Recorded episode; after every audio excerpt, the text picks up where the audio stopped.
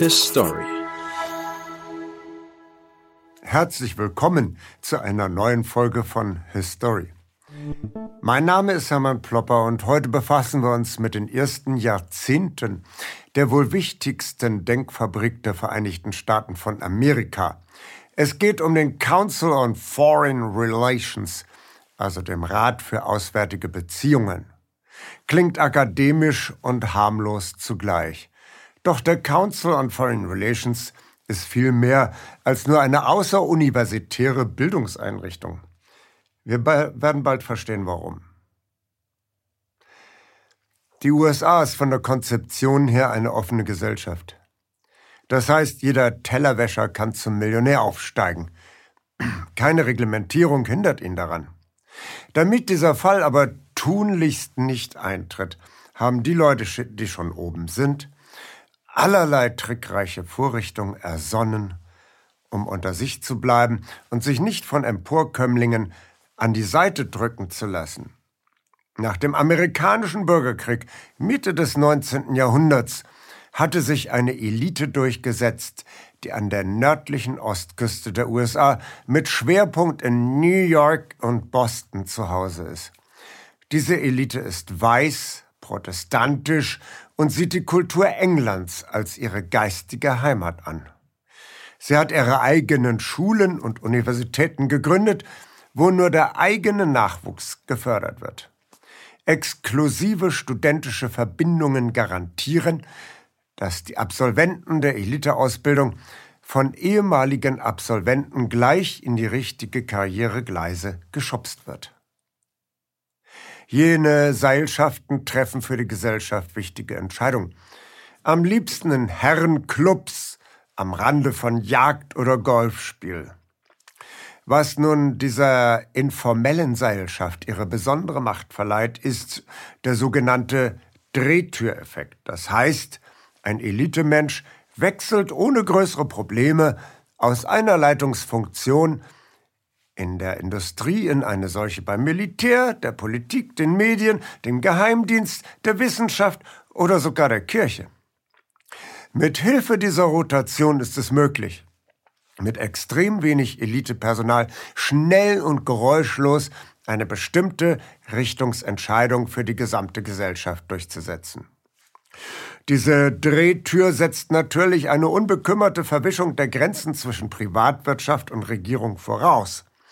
Das, was sich in Deutschland gerade als öffentlich-private Partnerschaft durchsetzt, ist in den USA spätestens nach der Etablierung von Trusts und Kartellen, also etwa seit dem Jahre 1900, eine Selbstverständlichkeit. De facto herrschte jene kleine Ostküstenelite. Ihr Selbstverständnis kann man als paternalistisch bezeichnen. Das Volk ist dumm und weiß nicht, was ihm gut tut. Eine auserlesene Elite muss für den Pöbel das Denken übernehmen. Schon vor dem Ersten Weltkrieg wurde von oben nach unten die ganze Gesellschaft geordnet nach den Vorstellungen jener chosen, chosen few, der wenigen Erwählten aus den großen Banken und Industriekartellen. Der wichtigste Denker des Council on Foreign Relations, Walter Lippmann, hat das Credo der Bevormundung in dankenswerter Offenheit dargelegt.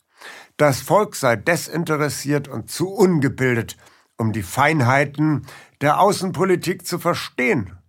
Die Parlamentarier wiederum seien nur daran interessiert, ihre Wählerklientel zu befriedigen.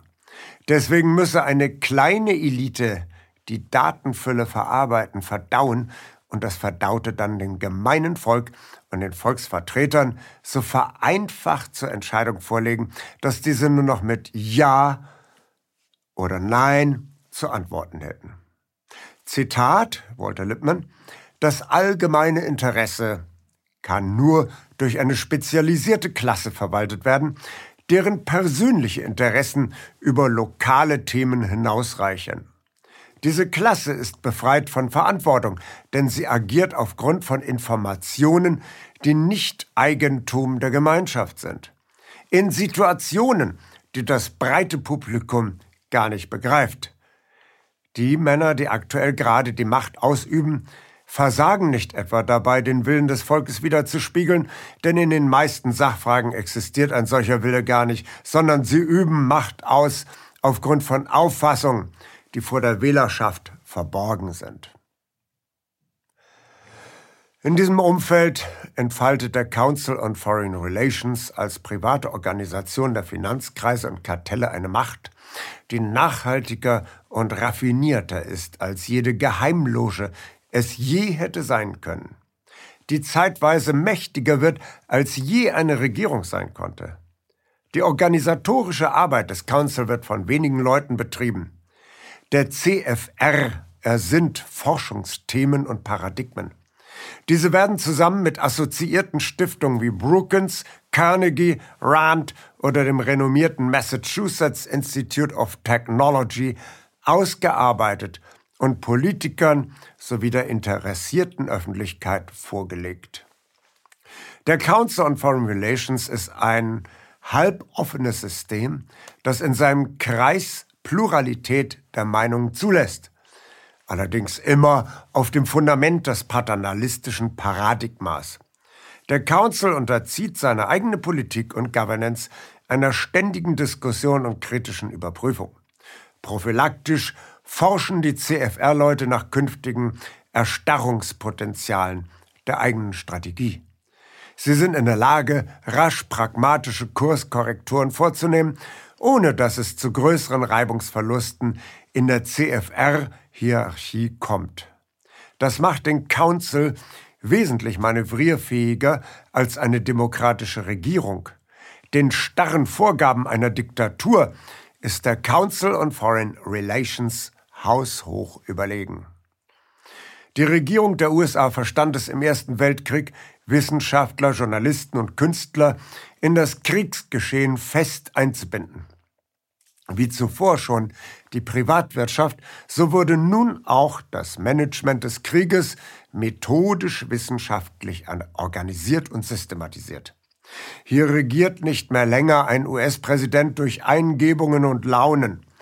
Die neuen Technokraten der Macht wollen ihre Arbeit auch nach dem Krieg weiterführen. Aus diesem Gedanken heraus entsteht 1921 der private Council on Foreign Relations. Der CFR bekommt ein eigenes Büro in New York. Bald erscheint die Zwei-Monats-Zeitschrift Foreign Affairs, durch welche die nicht aktiven Mitglieder sowie interessierte Außenstehende an den Verein angebunden werden. Aktiv sind in diesem Verein vornehmlich Wissenschaftler, Medienleute und Juristen. Die geldspendierenden Bankiers und Industriellen hören sich gerne die Vorträge an. So richtig aktiv werden sie immer erst, wenn bei einem Thema ihre persönlichen Geschäftsbereiche berührt werden. Zu den aktiven Geschäftsleuten gehört Thomas Lamont aus dem Vorstand des damals weltgrößten Bankhauses Morgan oder sein Kollege Otto Kahn vom Bankhaus Kuhn, Löb und Co. In demselben Bankhaus arbeitet auch Paul Warburg, der die Zentralbank der USA mit gegründet hatte. Schließlich bringt sich die Rockefeller-Sippe immer stärker ein. Die CFR-Leute bekennen sich zum Internationalismus und wollen die Nationalstaaten schrittweise abschaffen. Bereits 1908 schwebt dem CFR-Vordenker Archibald Coolidge eine Weltordnung vor, die ohne Grenzen und Zölle den ganzen Globus zu einem einzigen Marktplatz umwandelt. Diese Auffassung von Internationalismus stellt jedoch nur eine Chiffre für eine hierarchische Weltordnung dar. USA und Großbritannien sollen gemeinsam die Weltmeere kontrollieren. Japan wird als Juniorpartner aufgebaut. Das wichtigste Ziel ist allerdings zunächst, Deutschland vor dem Kollaps durch Reparationszahlungen zu retten. Die CFR-Strategen liefern das theoretische Fundament für die wirtschaftliche Übernahme Deutschlands durch die Wall Street Banken, die im Dawes und später im Young-Plan festgeschrieben wurde. Ein weiteres Zentralthema des Council ist die möglichst rasche Wiedereingliederung der Sowjetunion in die Weltwirtschaft. Soll heißen, US-amerikanische Firmen möchten ihre verlorenen Anteile in der Sowjetunion zurückhaben. Die Regierung der USA soll sofort mit der Sowjetunion diplomatische Beziehungen aufnehmen. Denn der Bericht der Soviet Study Group urteilt am 23. März 1923, Lenins neue ökonomische Politik bedeute eine, Zitat, Rückkehr zu Gesundheit und zu soliden Geschäftspraktiken, Zitat Ende. Die diplomatische Anerkennung lässt noch bis 1933 auf sich warten. Aber die Rockefellers schließen einen lukrativen Vertrag mit dem sowjetischen Ölkonzern Azneft ab. Und CFR-Unternehmer Errol Harriman errichtet Manganerzbergwerke im Südkaukasus. Die Councilmänner sind gewiss weder Nazis noch Faschisten. Wie mehrere Untersuchungsausschüsse im Kongress der USA nachweisen, finanzieren und bestücken die Geschäftsleute jedoch alle potenziellen Kontrahenten eines kommenden Krieges gleichermaßen mit Know-how, Kapital und Investitionsgütern, also auch die Nazis und Faschisten aller Couleur. Dann bedrängen sie die Regierung der USA, gegen die aufgeblähte Bedrohung vorzugehen. Franklin Delano Roosevelt hatte es verstanden, eine eigene Denkfabrik aufzubauen und sich die Berater des CFR vom Hals zu halten. Jedoch wird die braune Bedrohung derart heftig, dass im Herbst 1939 das US-Außenministerium für die Berater des CFR geöffnet wird.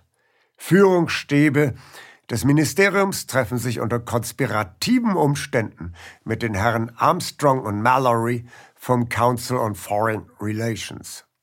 Nicht einmal die einfachen Mitglieder des Council erfahren etwas von der feindlichen Übernahme des Ministeriums durch Privatleute. Kaum sind die USA 1941 in den Zweiten Weltkrieg aktiv eingetreten, da entbrennt bereits Debatte über die neue Weltordnung, die nach dem Ende der Kampfhandlung quasi am Reißbrett entstehen soll. Allen Beteiligten innerhalb und außerhalb des CFR ist klar, dass es dann nur noch zwei Großmächte geben wird, nämlich die USA und die Sowjetunion.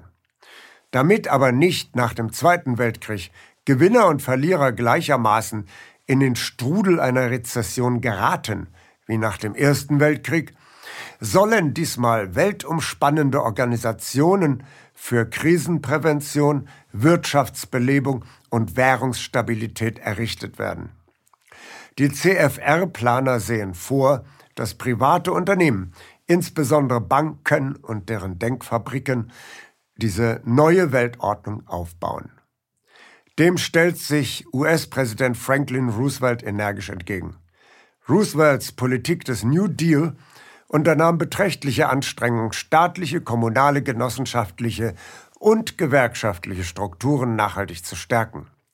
Roosevelts Finanzminister Henry Morgenthau sowie dessen Staatssekretär Harry Dexter White entwerfen nun eine weltumspannende Nachkriegsordnung, die von demokratisch legitimierten staatlichen Organen kontrolliert werden soll.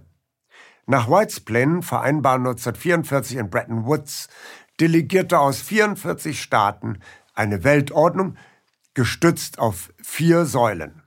Mit UNO, Weltbank, Internationalen Währungsfonds sowie einer Welthandelsorganisation sollten, so Morgenthau, Zitat, Instrumente souveräner Regierung und nicht privater finanzieller Interessen, Zitat Ende, entstehen. Ganz selbstverständlich sollte zu diesem System auch die Sowjetunion gehören, die in den IWF-Topf mit 1,2 Milliarden Dollar den drittgrößten Beitrag einzahlen wollte. Doch nach dem Tod von Roosevelt wurden seine Mitstreiter allesamt aus dem inneren Zirkel der Macht in Washington verbannt. Die Konzeption des CFR, dass die neue Weltordnung vornehmlich von Privatbanken gemanagt werden sollte, hatte nun freie Fahrt. Doch war man sich im Jahre 1945 im Council nicht klar darüber, wie mit der Sowjetunion zu verfahren sei.